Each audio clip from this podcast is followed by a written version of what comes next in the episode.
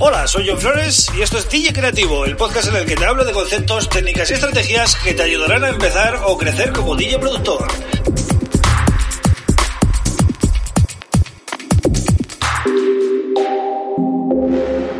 Hola, bienvenido, bienvenida a Di Creativo. Mi nombre es John Flores y empezamos el episodio número 13 ya del podcast. Menos mal que hoy es miércoles y no martes, porque si no martes y 13 pues sería un poquito complicado el tema. ¿eh?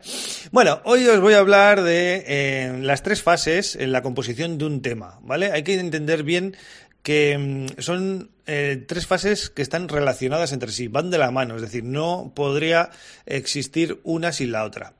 Las tres fases, eh, como digo, son la producción, por un lado, la mezcla, por otro lado, y eh, al final ya tendríamos el mastering. Vamos a ver ahora un poco eh, puntos destacables ¿no? de cada una de esas etapas. Por ejemplo, la primera fase, que es la, la fase de producción, ¿vale? Es la fase en la que creamos el tema. Es decir, también se llama composición, la fase de composición. Bueno, pero engloba muchas más cosas que componer, por eso al final se llama fase de producción. Bueno, es en la fase en la que elegimos los elementos o instrumentos que van a componer el tema, ¿vale? Es súper importante porque si elegimos mal estos sonidos o eh, escogemos sonidos de poca calidad, y aquí estoy hablando sobre todo de, pues, de muestras de audio que igual no sean eh, de una calidad muy alta, Luego eso no se va a poder corregir ni en la mezcla ni en el mastering, eso tenerlo claro. Es como hacer un, no sé cómo deciros, una tortilla de patata, ¿no? Si eliges malas patatas y malos huevos, eh, luego el resultado pues es, es el que es, ¿no? Pues aquí estamos hablando de lo mismo. Tienes que elegir buenos instrumentos, buenos sonidos que tengan la máxima calidad que puedas encontrar. Rechaza, eh, y esto es que es más importante, rechazar sonidos que eh, digamos, em, introducir nuevos. Mm, tenéis que saber decir no, esto en muchas cosas de la vida, pero sobre todo aquí, tenéis que saber decir no a sonidos que no tengan máxima calidad, porque esos sonidos luego os van a restar calidad en la mezcla y en el mastering y en, bueno, en el producto final, digamos, ¿no? ¿Y qué tipo de sonidos? Pues bueno, aquí es donde elegimos qué bombo, qué percusiones, qué bajo, qué instrumento de melodía vamos a usar, qué voces, si vamos a usar voces. También vamos a hacer la estructura del tema, ¿vale? Siguiendo un poco las pautas habituales de verso, estribillo o coro y puente, ¿vale? Cada uno lo puede hacer a su manera, puedes basarte en el género que tú tocas y, y cómo es lo más habitual eh, en, la estructura de los temas que tú sueles escuchar, o puedes hacerlo en poco freestyle, eso ya es a tu gusto, ¿no? Y también en esta fase de producción se hacen las automatizaciones, es decir, eh, grabamos movimientos con eh, los efectos, con los volúmenes, con, con, los filtros, con este tipo de cosas para dar carácter y, bueno, para hacerlo un poquito bonito, ¿no? Que suene bien todo en conjunto.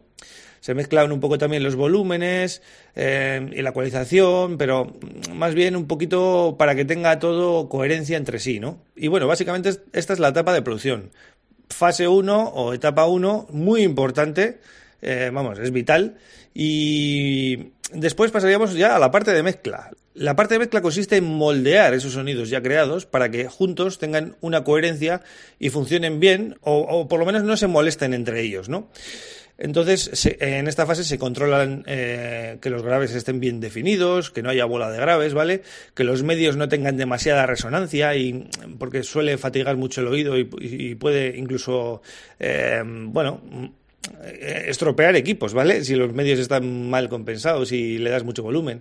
Em, y también que tenga eh, los agudos que tengan presencia y brillo, ¿vale? Pero el brillo adecuado, ¿vale? Sin pasarnos porque también es muy molesto. El, agudo extremo es muy molesto, ¿vale?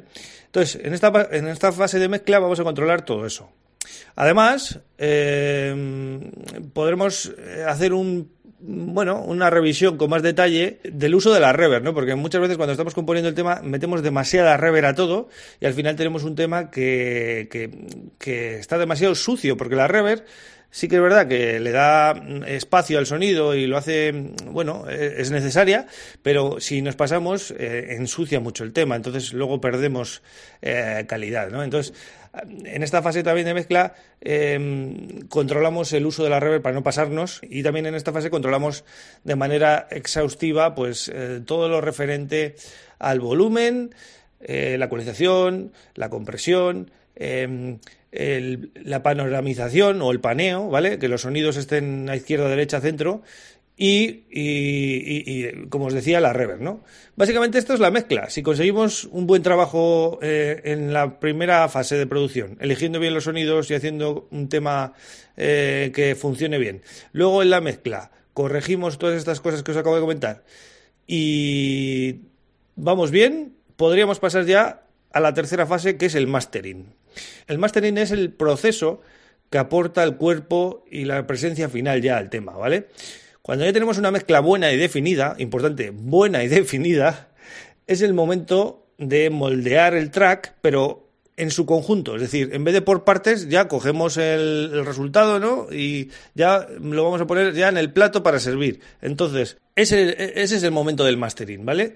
Entonces, ¿qué aporta? Pues como os decía, ¿no? Aporta el cuerpo y la presencia final y lo que hace el mastering mm, básicamente es darle una dinámica, una compresión a todo el conjunto, un color, es decir, em, controlamos la ecualización, pero ya a un, a un, a un nivel ya de darle un carácter que nosotros busquemos, pues un, un poquito más redondito o un poquito más eh, brillo porque le falta en los agudos, o sea, retoques muy mínimos y también la imagen estéreo, ¿vale? Que, que, que, tenga una buena imagen estéreo, que no haya problemas de fase, es decir, que no, que no se pierdan sonidos eh, em, si, por ejemplo, reproducimos el tema en mono, eh, este tipo de cosas, ¿no? El mastering sería ya el, bueno, el maquillaje final al tema y, y bueno, y lo que le da el sonido final y hace que ya el tema esté listo para ser distribuido en tiendas eh, digitales o físicas, ¿no?